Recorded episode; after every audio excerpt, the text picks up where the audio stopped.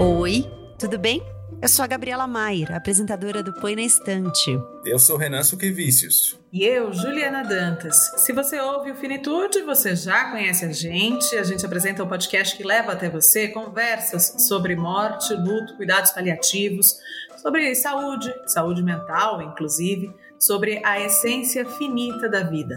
E se você ouve o Põe na Estante, você já está acostumado com esse formato, né? Três pessoas conversando sobre o mesmo livro e, como eu costumo dizer, trocando impressões, ideias e questões sobre ele. O Finitude na Estante combina os temas de um e a dinâmica do outro. É a segunda vez que a gente promove esse encontro. Os episódios conjuntos do Finitude e do Põe na Estante aparecem de vez em quando nos feeds dos dois podcasts, para que essas conversas alcancem ainda mais ouvintes. Quando a Morte Chega em Casa, organizado pela Teresa Vera de Souza Gouveia e pela Karina Okajima Fukumitsu, publicado pela Sumos Editorial, é o livro de hoje. A Sumos é a nossa parceira nesse episódio, incentivando que essa conversa chegue até você. E ó, uma dica: ouve aí até o fim que a gente vai te contar como fazer para concorrer a um exemplar desse livro que vale bastante a pena.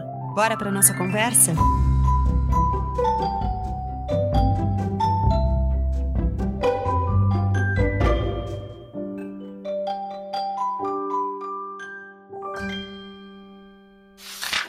O Brasil é um dos piores países para se morrer. Morre-se por falta de atendimento em hospitais sem estrutura, ou ainda se morre sem conforto algum pela insistência em tratamentos invasivos e com pouco ou nenhum custo-benefício. Médicos e familiares insistem em tratamentos extremamente invasivos e sofridos, mesmo quando as chances de melhora ou cura são mínimas ou nem existem. Não por mal, erramos tentando acertar, erramos sem saber que estamos errando.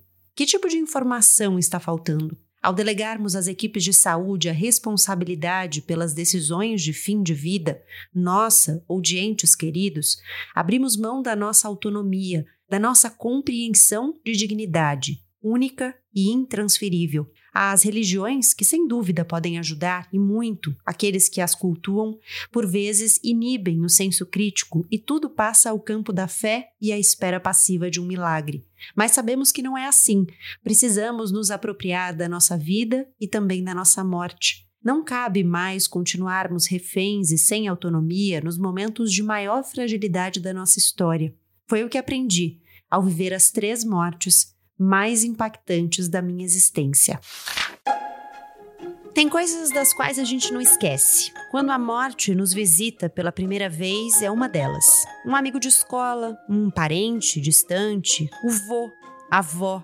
Há mortes breves, há mortes lentas, há mortes esperadas, há mortes inesperadas. Em comum, o fato de ser destino inescapável e de ser motivo de muitos silêncios. Ainda falamos pouco, contamos pouco, compartilhamos pouco sobre os nossos encontros mais contundentes com a finitude. Nesse livro estão relatos reais, pessoais, íntimos de gente que topou tirar o véu do tabu e dar nome ao inominável. Um jeito também de dar forma à dor e som ao silêncio. Quando a morte chega em casa, livro organizado por Teresa Vera de Souza Gouveia e Karina Okajima Fukumitsu, é tema desse episódio do Finitude na Estante, que já começou.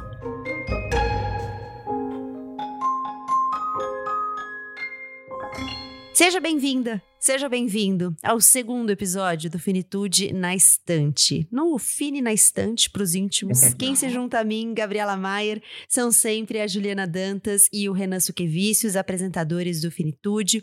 E eles não chegam aqui, não compõem a mesa só na condição de leitores, como costuma acontecer, mas também como especialistas, jornalistas especializados na cobertura de saúde e nos temas ligados ao luto, à morte, aos cuidados paliativos, que são. E eu vou deixar que eles mesmos se apresentem. Ju, Renan, bem-vindos. Obrigada por esse segundo encontro do Finitude na Estante. Um prazer estar aqui com vocês. Contem, por favor, quem são vocês. A gente pode fazer como a gente tem feito agora no Põe na Estante, em ordem alfabética. Agora eu adotei esse critério para não dizer que eu estou preferenciando ninguém, privilegiando ninguém. Vai, Ju. Mas aqui a gente sabe que é uma questão, sim, de privilégio. É... É, com certeza, preferência. preferência, exatamente. Estou muito feliz de estar aqui com vocês de novo. Adoro esse formato que a gente criou, né? Porque nós três adoramos livros e nós três adoramos falar sobre questões de finitude. Então, eu acho essa parceria muito feliz. Sou jornalista, apresentadora do Finitude, me dedico aí a estudos relacionados a cuidados paliativos, morte, luto, e estou super ansiosa para a gente trocar impressões sobre o Quando a Morte Chega em Casa. Renan. Também sou jornalista, apresento com a Juliana Finitude, podcast que a gente criou já tem quase quatro anos, três anos e meio, né? Tamanho na estrada. Estou muito feliz de estar aqui com vocês de novo nessa nova oportunidade para a gente trocar algumas ideias a partir dessa leitura. Leitura densa, tem várias histórias, né? Mas bem importantes. É, eu ia começar destacando exatamente isso, que para mim foi uma leitura bem intensa, assim. Na abertura aqui, né, na descrição do livro, falei um pouco sobre os silêncios que envolvem a morte e é, é para mim foi uma coisa curiosa porque o livro ele desfaz muitos desses silêncios, né? Então, nos relatos que cada um dos autores e cada uma das autoras traz nos textos que estão organizados e reunidos aqui, eles estão se propondo a falar sobre essas experiências, essas vivências de mortes de pessoas próximas, de, de enfim, de pessoas do entorno que passaram pela vida de cada um. Então, o silêncio está sendo retirado justamente dessa experiência que costuma ser rodeada por tanto silêncio que é a morte. Só que o que aconteceu comigo no fim da leitura foi muito silêncio. Eu precisei de muito tempo para é, pensar nas histórias que estavam ali. Eu me identifiquei com algumas das histórias. Eu achei alguns relatos muito corajosos, porque são muito pessoais, né? São relatos de muita profundidade subjetiva, assim, de pessoas irem resgatar lá no fundo da alma mesmo como é que elas se sentiram com determinadas mortes que marcaram a vida delas. Então, achei um livro muito corajoso e que me gerou silêncios. Não silêncios perenes, né? Tanto é que estamos aqui falando sobre o livro, mas um silêncio momentâneo, talvez de reflexão. Eu achei muito interessante, assim, porque algumas histórias eu já conhecia, como do Rafael Stein, do Tom Almeida, que é nosso colunista do Finitude. Conheço de trás para frente. O Rafael já passou pelo Finitude, né? Porque eu me lembrava do nome.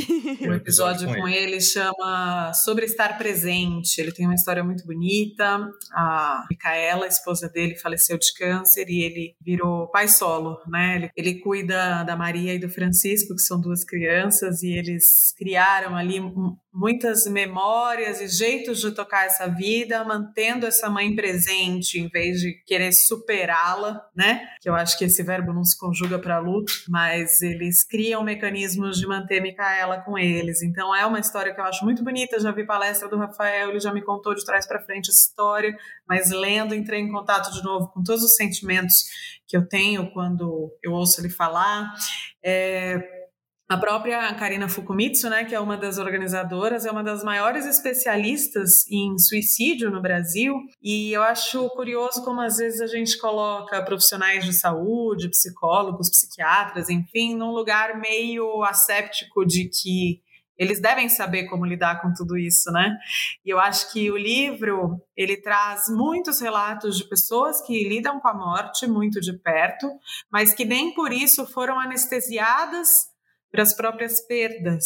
E elas têm, eu acho que é isso que você falou, né? Elas têm muita coragem de colocar aqui a, as próprias histórias, as próprias fraquezas, as próprias dores. E eu acho que a gente, às vezes, na condição de, sei lá, paciente num hospital ou sei lá, passando por uma situação de perda, numa funerária, a gente acho que esquece um pouco da humanidade que tem naquelas pessoas, como se para elas tudo fosse normal, natural, nada impactasse, né? Eu acho que esse livro traz uma carga muito potente de a gente lembrar da humanidade em toda a linha, né, dos profissionais de saúde. É, vários dos autores são profissionais de saúde, né? Tornar-me médico trouxe a morte para perto de mim, Mas as escolas médicas não ensinam a lidar com a morte. Ao contrário, vendem a ideia de que ela é um mal a ser combatido. Estamos aqui para salvar vidas. Essa frase é exaustivamente martelada em nossa mente nas aulas práticas, nos ambulatórios e nos plantões de emergência durante todo o curso médico. Quando um paciente morre, sentimos-nos derrotados, como se fosse uma derrota pessoal, independentemente do esforço que tenhamos feito como profissionais e como seres humanos para tentar nos contrapor a essa realidade. Se, ao contrário, pudéssemos ser treinados para cuidar da vida e respeitar a morte, talvez nos tornássemos melhores pessoas e profissionais. Eu lembrei muito, enquanto a Ju estava falando, de uma das histórias, né, uma história que me marcou muito no livro, e também de um caso pessoal, que foi quando a minha avó materna morreu. O médico que deu a notícia, eu estava com minha mãe é, e com um tio meu. Na verdade, eu cheguei lá depois que a informação de que ela tinha morrido saiu, né? E o médico foi explicar o que tinha acontecido, os procedimentos que eles tinham feito e por que, que ela não tinha resistido. É, e ele começou a chorar. Nós não estávamos chorando e ele se emocionou. Ele era um médico jovem. Imagino que essa devia ser uma das primeiras vezes, estou supondo aqui, né, que ele dava esse tipo de notícia para uma família. A gente estava, obviamente, muito triste, tinha chorado em outros momentos, mas naquele momento a gente não estava chorando. Eu lembro da gente meio que consolar ele, sabe? Colocar a mão assim no ombro, tipo, tá tudo bem, a gente entendeu, tá tudo certo fique bem. uma loucura isso.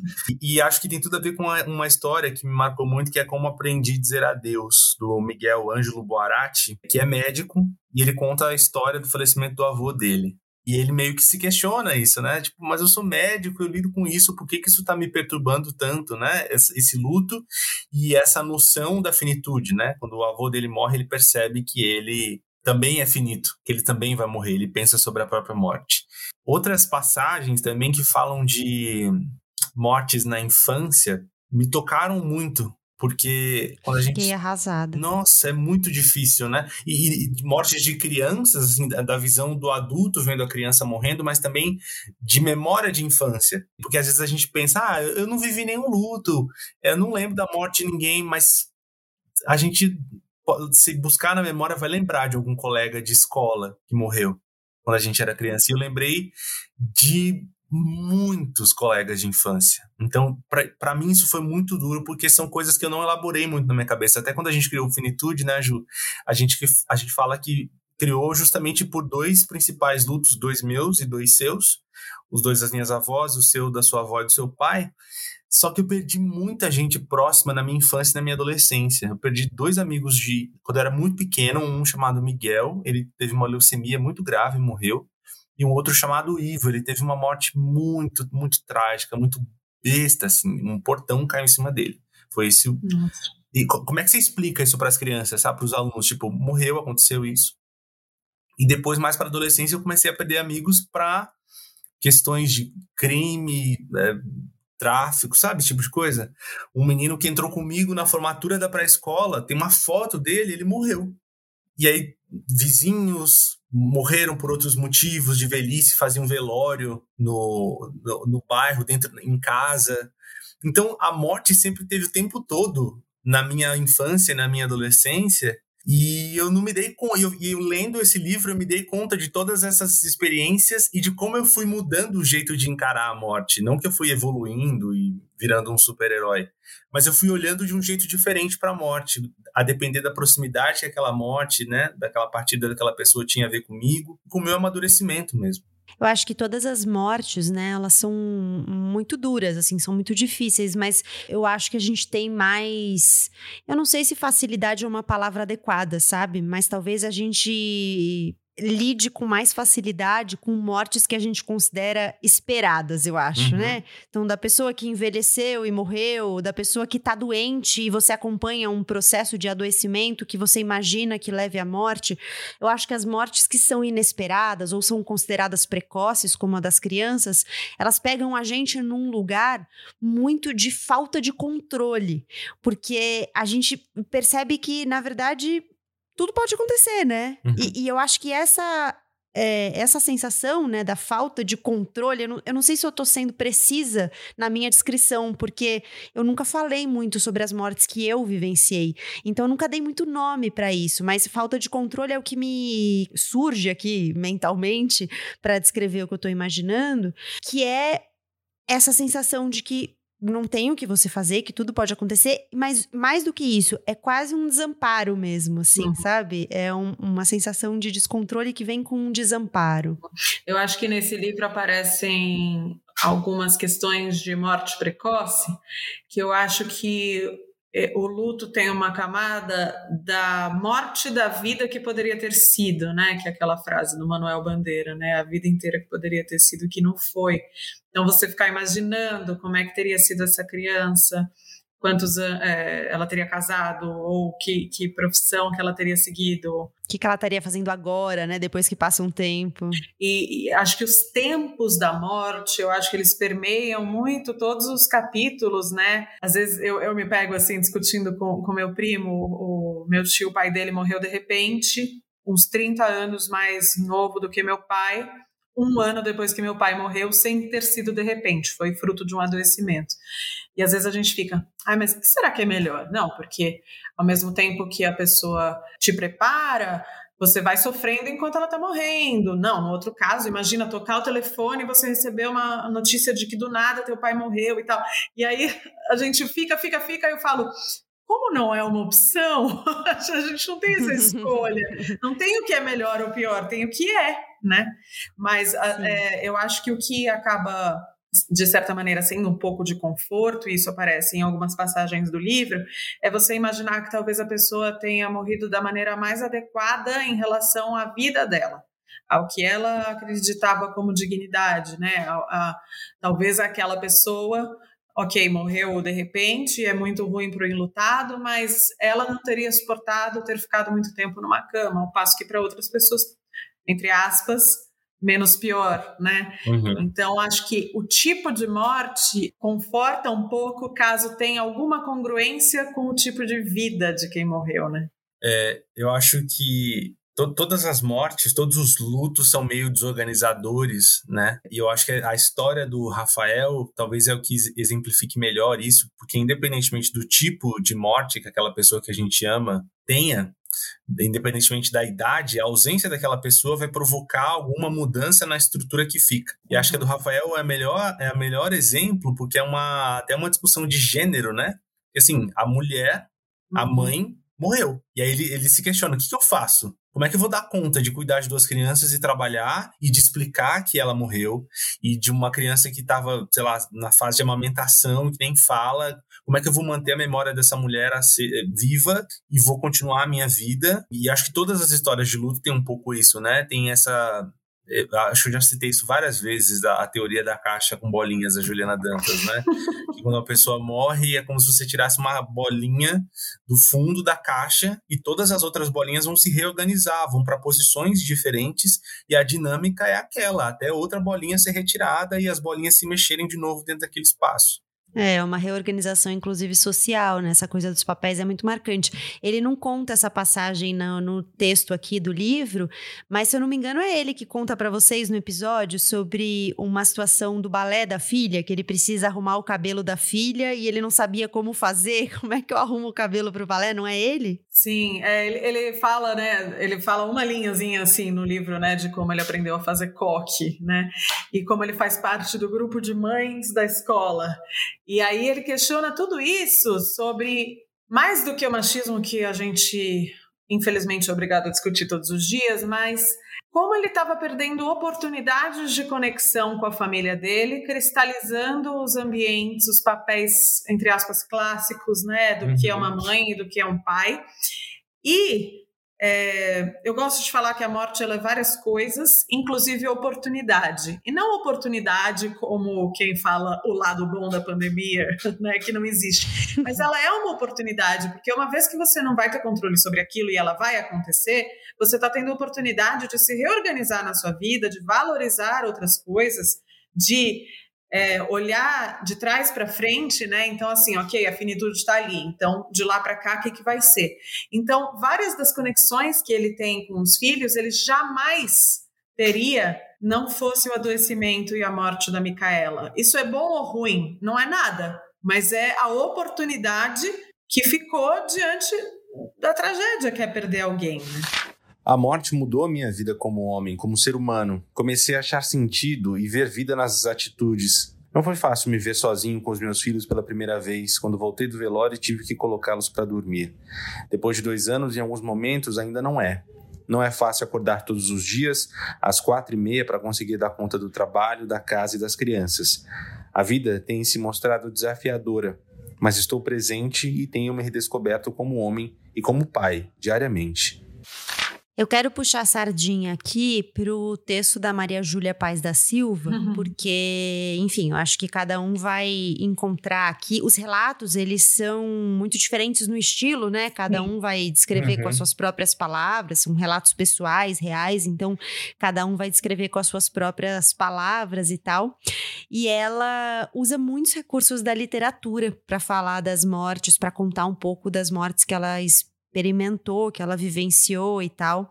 E ela faz referências a livros que falam da morte, inclusive A Morte de Ivan Illich, do Tolstói, uhum. que já passou aqui pelo Põe na Estante na temporada dos clássicos.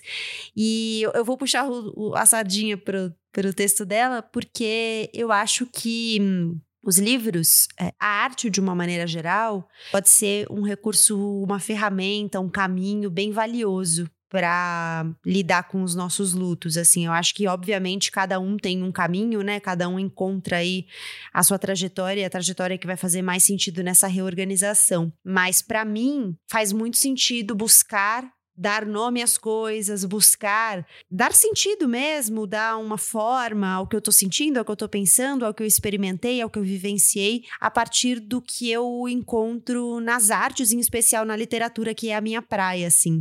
Eu acho que pode ser um jeito importante de. Eu vou usar uma palavra que a gente até usou numa. A Ju e eu usamos numa outra conversa que a gente teve sobre livros, que é se reconhecer, né? No sentido mais estrito da palavra mesmo, que é você se conhecer de novo, num novo lugar, num novo jeito de estar no mundo, a partir do momento em que você precisa se reposicionar. Você, como uma bolinha ali que está dentro do pote, precisa encontrar o seu novo lugar. E eu acho que a literatura, para mim, pelo menos, é, é um caminho bem bom para me ajudar a me reposicionar. É, eu queria até destacar uma coisa, porque, novamente, né, falando que são muitos profissionais de saúde, psicólogos, psiquiatras, enfermeiros, inclusive a própria Maria Júlia é uma grande enfermeira, muito reconhecida. É, o próprio prefácio, né, um luxo, professora Maria Júlia Kovacs, grande especialista no assunto, mas como, é, de novo, a gente às vezes não enxerga além do jaleco, né? Como todos esses profissionais aqui, que não são é, originalmente, né, das, do que a gente coloca na caixinha das humanas, têm profundas fontes né, de, de literatura, de música, de arte, de como isso. Eu acho que, como um profissional completo de saúde, ele transcende o jaleco, os muros de um hospital, né? Todos eles aqui têm muita bagagem para conseguir olhar o todo, né? Para olhar para pessoas e não para doenças, olhar para a morte, não como um fracasso. Isso é um ponto que eu acho muito importante de salientar sempre, mas e aqui no livro aparece bastante sobre como nas cadeiras das universidades a morte ainda é um fracasso a ser combatido. Né? E como é, isso aparece em vários textos. Exato, como isso é sempre um jogo de perder né? Quando ao passo que se você fala em cuidado, você sempre ganha. Então, se a morte está sempre sendo colocada como um fracasso, uma falha pessoal ou da, da, própria pessoa que falece ou do profissional de saúde, ninguém dá conta, né? É um sarrafo que, além de inatingível, não faz bem para ninguém, né? Enquanto vocês estavam falando, eu estava pensando que a gente está tendo todas essas conversas a partir dessas leituras, porque pessoas que viveram ou vivem, né, lutos, enfrentaram perdas e vivem lutos, decidiram escrever sobre isso, decidiram militar sobre isso, decidiram reunir gente para falar desse assunto.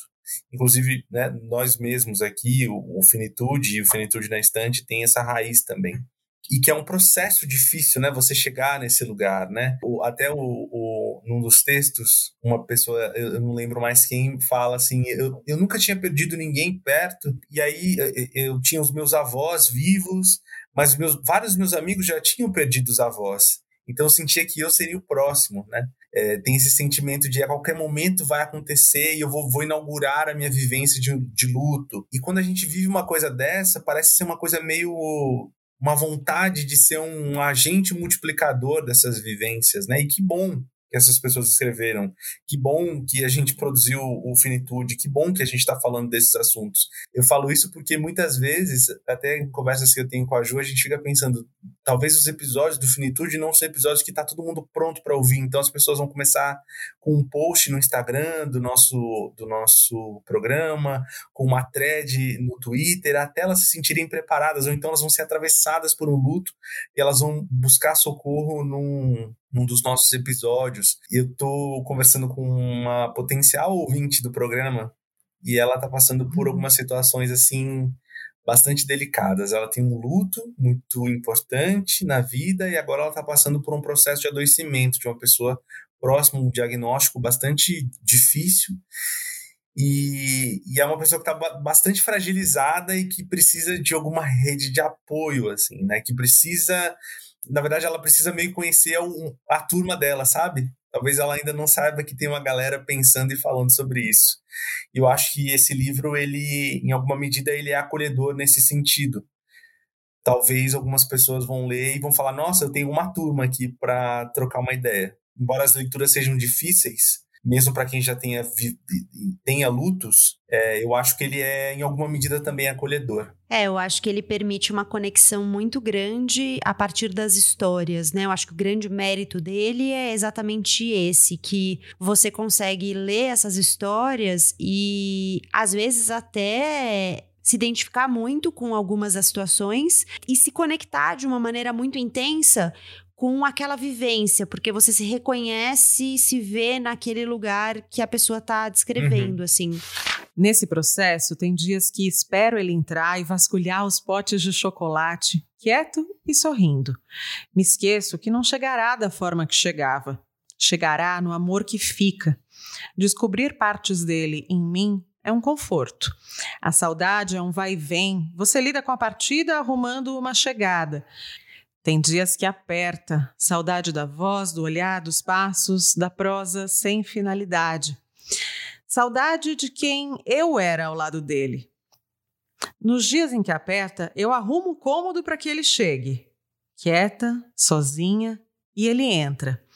Ali passeamos por todos os lugares onde estivemos, a mão nos meus cabelos enquanto conversava com alguém, as balas que trazia das viagens, as histórias que repetia e repetia de seu pai, o amor por minha mãe, a atração por programas que falavam do trágico, o amor pelo Chaves e pelo Mazarope.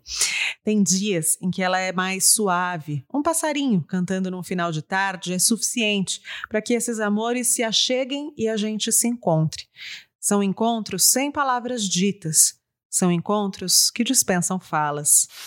Essa história que você mencionou antes, Renan, sobre a pessoa que achava que seria o próximo, né? Porque não tinha mortes próximas e tal. Eu fui essa criança ficava sempre esperando a hora que os meus avós iam morrer, porque os meus amigos todos tinham avós que iam morrendo. E eu, na verdade, eu sou uma pessoa acho que de muita sorte. Tenho três avós vivos até hoje. É, os meus avós paternos estão vivos e a minha avó materna está viva. E o meu avô paterno, ele não morreu há tanto tempo. Ele morreu há uns cinco anos, mais ou menos, seis anos. Então eu já era adulta quando ele morreu. Então eu pude experimentar a minha infância com eles, ter vivências de infância com todos eles e tal. E os meus amigos perdiam avós e avós. E aí eu ficava nessa expectativa, uhum. assim.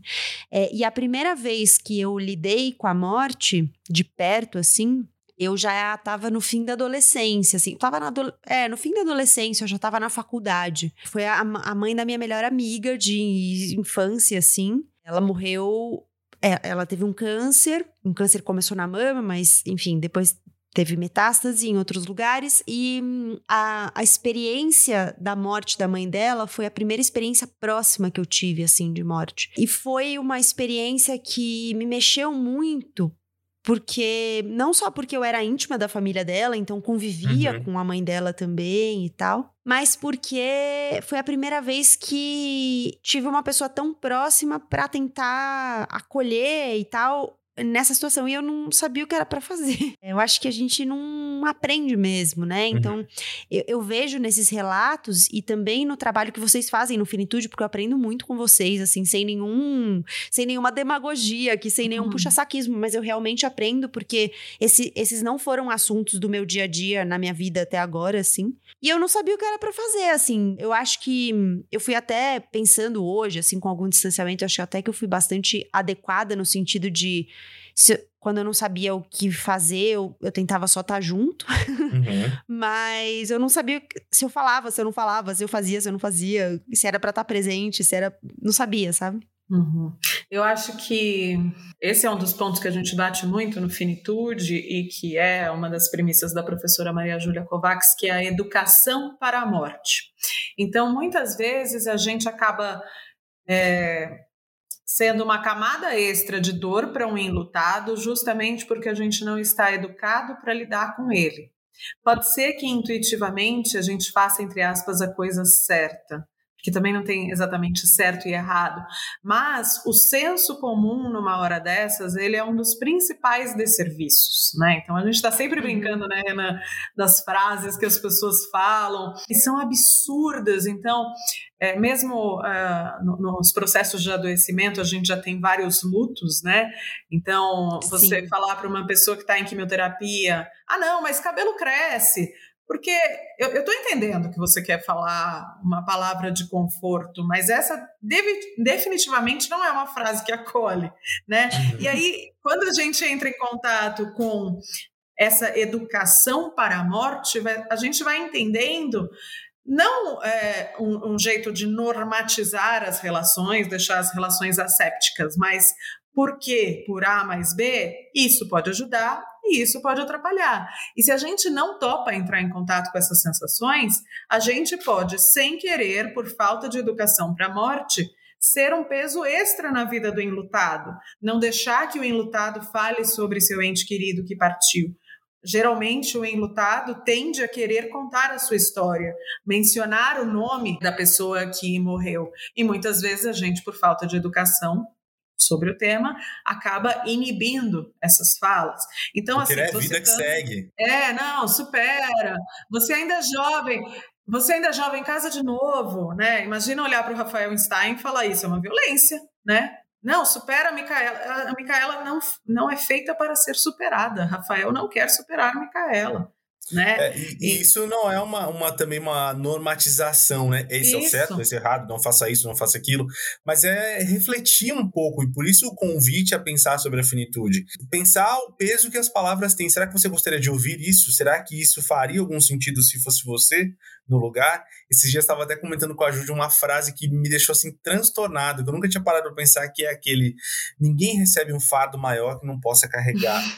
Sim, a gente recebe fardos pesadíssimos a gente não é obrigado a carregar fardos pesados. E normalizar pode... esses fardos, é... né? Não dividir com ninguém. Divide com alguém ou deixa o fardo e, e passa a andar sem o fardo, porque não dá para levar, entendeu? Vamos refletir sobre isso que a gente está falando. Acho que refletir, se colocar no lugar. A gente fala tanto de empatia, todo mundo fala de empatia nas redes sociais.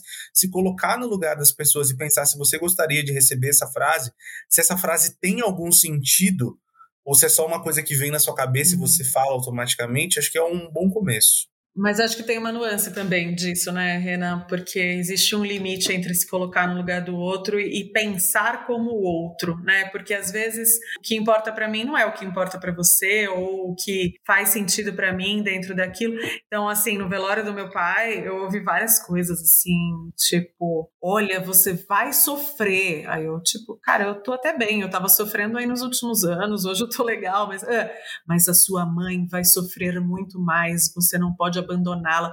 Então, assim, primeiro, que régua é essa, né? Na escala Richter, quem que sofre mais, quem que sofre menos. Sofrimento 6 graus de magnitude. Isso, exatamente. Me jogar essa coisa de como se eu não estivesse cuidando da minha mãe o suficiente, ou que eu pudesse mudar para Malásia e trocar de número de telefone como se como se eu fosse desaparecer. Mas eu acho que também quando a gente se educa para isso, a gente é capaz de notar que aquela pessoa não estava falando sobre mim, ela estava falando sobre ela. Ela estava transpondo os medos dela para mim né? Uhum. Ela não, então acho que tem essa é uma linha bem tênue, né, de você pensar, putz, isso talvez não faça bem para mim, mas às vezes você jogar seus medos para a pessoa, acho que também acaba sendo uma coisa. E eu queria até fazer uma provocação para vocês, porque isso aí é frase de quem faz terapia. É.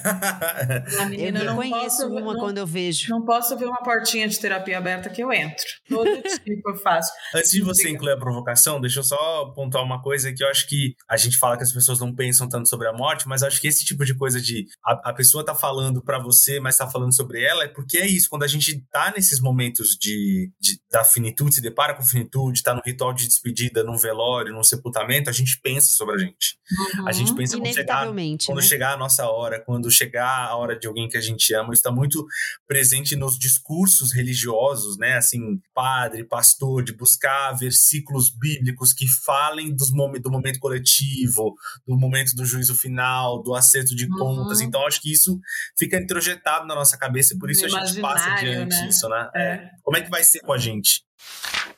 Nascemos com a dura missão de passar por uma vida permeada por desafios, mas o principal deles é lidar com a morte. Viver é muito bom, mesmo quando estamos lidando com percalços em momentos difíceis. Eles valem como aprendizado. Isso acontece a cada dia ao despertar, no abrir dos olhos dar-se conta de estar vivo. Entretanto, desde a tenra infância, precisamos lidar com a morte, o fim daquilo que nos é certo. Por mais que nos apeguemos às crenças, a única certeza é a de que morreremos, o resto é especulação. Lidar com a própria morte é particular e único, mas pouco pensamos nisso. É melhor deixar para depois, afinal, só os velhos morrem e nós estamos jovens. Lê do engano, que fica patente quando experimentamos a morte de alguém na infância. Lembro-me como se fosse ontem, a primeira vez que descobri que a morte acontecia em qualquer idade. Aos 10 anos, perdi um coleguinha de classe, o Cláudio, vitimado pela leucemia, que na época poucas chances dava ao seu portador, uma vez que os tratamentos quimioterápicos e os transplantes de medula ainda estavam engatinhando. Ele foi enterrado em um cemitério que ficava no alto de um morro, facilmente visível para quem atravessava a cidade onde eu vivia. Diziam que os cemitérios ficavam em locais altos, para que pudéssemos sempre lembrar da finitude da vida. A provocação que eu quero fazer, na verdade, ela, ela passa muito por aí, porque como são vários artigos de pessoas diferentes, de vivências diferentes, profissões diferentes e tal, e tipos de morte e vínculos diferentes, eu acho que cada leitor vai ser pego mais em um ou em outro a partir dos próprios medos. E eu queria saber de vocês, onde que vocês foram pegos assim de uma maneira mais visceral, porque eu acho que isso diz muito mais sobre como a gente lida e de que que, que, que a gente mais teme perder, o que, que mais desorganiza a gente em relação à morte. Eu, eu começaria dizendo ah, bom, porque eu já ia falar, quer dizer, você joga pra gente é, e a bonita eu, quer eu ficar aí colocar, só é. assistindo. Eu não vou colocar vocês na fogueira, justamente. Vou citar de novo Rafael Stein, porque desde que eu ouvi uma palestra dele em 2019 no Festival Infinito do Tom Almeida, eu fui laçada por essa história, e aí eu reconheço que seja o meu medo de, de ser viúva, que o meu marido é a minha pessoa da vida, o Vitor, e ele é meu porto seguro, minha figura principal de apego, e eu não, não teria condições de, de imaginar essa, essa perda, né? Inclusive, eu tenho combinado com ele que ele vai morrer depois, né? Porque eu não sou obrigada a não ser cuidada Assinou por ele. contrato? Tá exatamente, exatamente. Tá ali no cartório, ali na Turiaçu. É, então, assim, gente, o Vitor vai morrer depois, é um combinado que a gente tem. Então, assim, quando eu ouço histórias de viuvez, eu fico muito mexida. Quando eu ouço histórias de morte de cachorro, eu perco tudo da minha vida, assim, porque eu tenho quatro vira-latas que são a minha vida. Ah, mas então se a sua mãe morrer, não, não é isso. Mas eu acho que é uma coisa de qual é o vínculo que te desorganiza? Qual é a morte sobre a qual você ainda não tem condição de entrar em contato? E que se acontecer agora, talvez você não tenha elaborado o suficiente essa ideia, né? Então, esses dois pontos para mim são os que mais me pegaram. E aí eu queria saber de vocês, é, se vocês reconhecem esses medos através do que pegou para vocês no livro. Enquanto a Ju estava falando da história de viuvez, eu estava lembrando de uma conversa que eu tive em, com o Tom Almeida e com o Carlos Tufson, que é um estilista brasileiro, uma, uma pessoa maravilhosa e que tinha perdido o companheiro dele muito recentemente. E, e ele estava completamente devastado. Foi uma conversa muito importante que a gente teve, mas ele estava muito devastado. E é muito louco isso quando você pensa em relacionamento, né? Porque é diferente de uma relação da família, pai, mãe, uhum. irmão. Você é uma pessoa que você nasceu e estava ali, né? Ou que é um irmão que veio depois e, e e é obrigado, foi inserido naquele contexto. Mas quando você conhece alguém, quando você se conecta com alguém porque você gosta, porque vocês se gostam, porque vocês têm coisas em comum e vocês decidem criar coisas juntos, ter uma casa, ter filho, ter cachorros, é, é muito louco, né? Porque é, é, é, quase como um, como um recurso humano de uma empresa, de uma estrutura. E aí, quando aquilo falta, como é que você segue adiante com todos aqueles planos, com todos aqueles ideais? Então, acho que isso é uma coisa que fica muito. que é forte para mim, mas nesse momento é, eu penso muito em coisa de pai e mãe, assim, tipo, a história do Tom é uma coisa que, que me impactou bastante. Eu já conhecia do Finitude, mas li de novo. Episódio Três Mortes e uma Causa, hein, gente? Dá pra ir lá ouvir. E, e, e principalmente agora, porque... Merchan! quando a gente, a gente tá gravando, quando tá dando um ano que meus pais tiveram Covid, né? Que foi o mais próximo que a gente chegou da. que eu achei que eu fosse perder os dois ao mesmo tempo. Então, isso para mim tá uma loucura assim na minha cabeça. Acho que ah, talvez por isso até eu, assim, eu fiquei tão tocado por algumas das histórias, sabe? Porque tá esse aniversário desse, desse, Eu ia falar esse quase luto, mas aconteceu um luto, né? Várias, esse várias pesadelo, né? Foi um pesadelo. Então, acho que isso, pra mim, isso é o que mais tá me ocupando minha cabeça, assim. Bom, eu acho que teve duas coisas que me pegaram muito. Uma coisa foi um trecho, não propriamente o um relato inteiro, mas também é do Rafael Stein, que ele termina o texto falando de encontrar novas formas de significar o amor e a memória e a experiência. E aí ele diz que a morte fez ele começar a viver, né? E que ele quer estar vivo quando a morte chegar. Isso me pegou muito por uma experiência recente que eu vivi, que foi uma depressão em que eu experimentei muito profundamente essa sensação de não estar viva, mesmo estando viva. Então, acho que isso é, mexeu bastante comigo. E. Ai, gente, desculpa. Esse é o lugar. Se não puder chorar aqui, vai chorar onde, né? E o outro, eu também tenho pensado muito nos meus pais.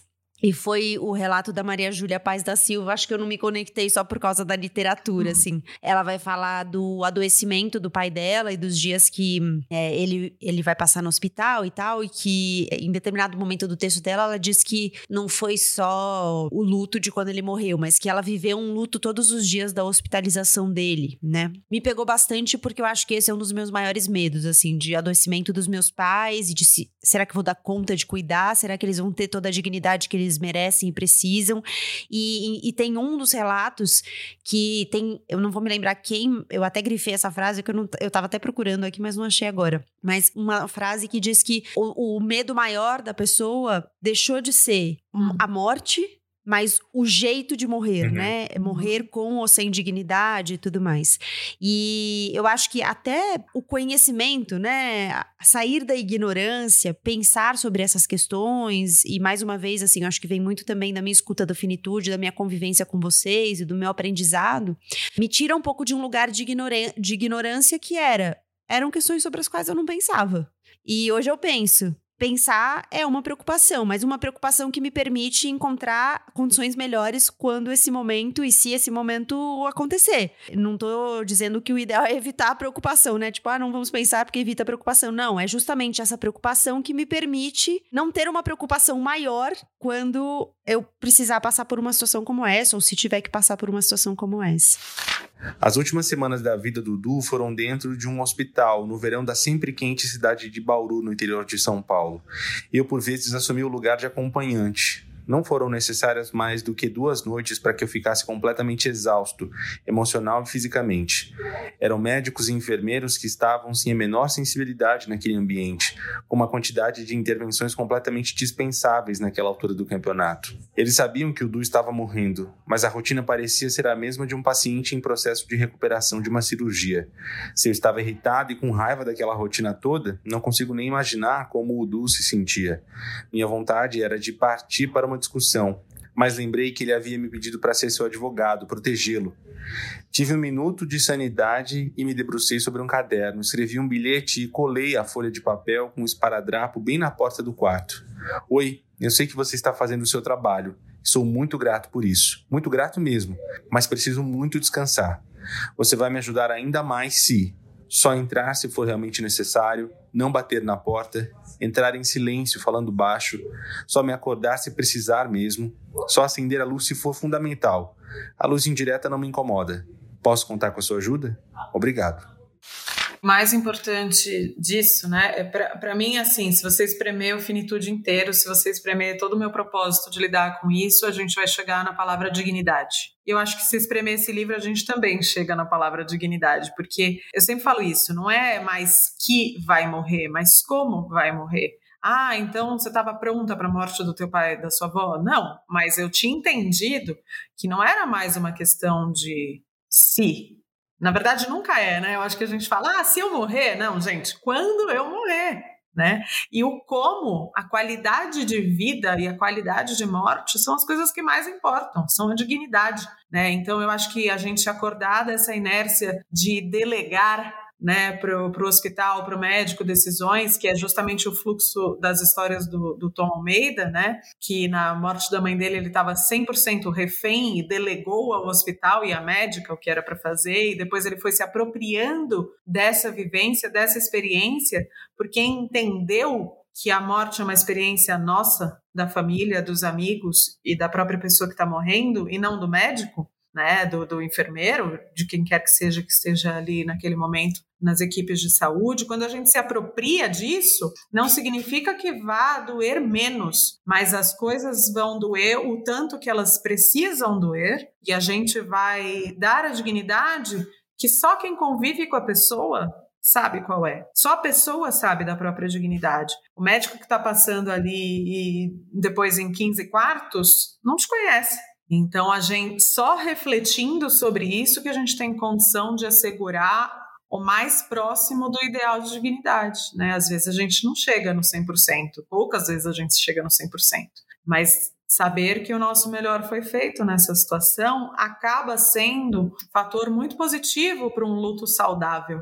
Quantas vezes que a gente ouve, ah, pelo menos eu fiz tudo como ele queria, ou ao contrário, o luto muito cruel, que é o luto da Covid, especialmente nos primeiros meses de pandemia, que é eu não pude dar um enterro digno para minha mãe, não pude dar um enterro digno para minha avó, né? Isso impacta diretamente no processo de luto. Então, quanto maior a nossa qualidade de morte, maior a nossa qualidade de luto. Tende, né? No luto é sempre tende, deve, pode ser, né? Mas tende a ser um luto mais saudável. Acho que esse é um jeito bom, né, de terminar, de deixar é, esse convite para que a gente procure formas de quando vier, porque virá, né? A morte, como a gente falou na abertura, é um destino inescapável, né? E irreversível. Que a gente possa lidar com o luto e com essa irreversibilidade, com essa universalidade da morte, que são duas palavras que a própria professora Maria Júlia cita, né? No prefácio, são duas palavras dela que eu tô pegando emprestadas. Que a gente possa lidar com isso de uma maneira mais saudável. Fico feliz que a gente possa compartilhar mais uma vez uma conversa sobre isso, que a gente possa compartilhar essa troca Agradeço mais uma oportunidade de um Finitude na Estante. Renan, Ju, sempre um prazer. Foi uma honra, obrigado por esse momento. agradeço a vocês duas, fico muito feliz. Tem sido dias muito difíceis, né? Muito duros pra gente, mas estar tá nesse momento em boa companhia, numa boa leitura, faz valer a pena. Tá, cheguei cansado, estou saindo recarregado. Fofa. Ah, eu adorei a oportunidade de ler esse livro e não só fazer uma leitura tomando um café, mas refletindo, né, sobre vida, sobre morte, me preparando para estar aqui falando sobre isso, né? É um livro curtinho, mas muito denso e eu acho que é feliz essa divisão em capítulos, porque faz com que as pessoas possam ler aos poucos, se não for do ritmo delas, entrar em contato com isso o tempo todo, né? E na, na, na própria toada, né? E é um livro que, embora tenha muitos autores, ele tem uma unidade e ele é muito bem escrito fisga muito. Teresa Vera de Souza Gouveia, por exemplo, provavelmente é uma leitora de Guimarães Rosa, porque vi aqui muitas intersecções, então você também se apaixona pelo jeito que cada pessoa tem de contar suas próprias histórias, né? Queria agradecer a oportunidade dada pela editora Sumos, né, de estarmos aqui. Quem quiser seguir nas redes sociais é arroba Grupo Sumos e também seguir a nós, não é mesmo? Finitude Podcast no Instagram, Podcast Finitude no Twitter. Estamos sempre lá dispostos a mais conversas e reflexões sobre envelhecimento, cuidados paliativos, morte e luto. Obrigada. Aproveita, segue arroba Põe na Estante no Twitter e no Instagram que a gente vai achar bom também, tá? E se você estiver procurando um clube do livro para chamar de seu, vem que além dos episódios de podcast, a gente também tem encontros mensais para falar sobre livros.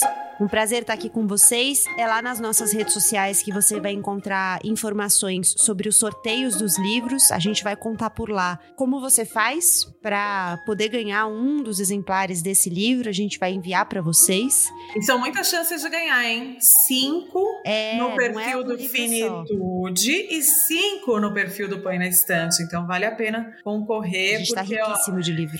livrão, livrão indispensável para quem quer ter essas reflexões. Valeu, gente. Até mais. Um beijo.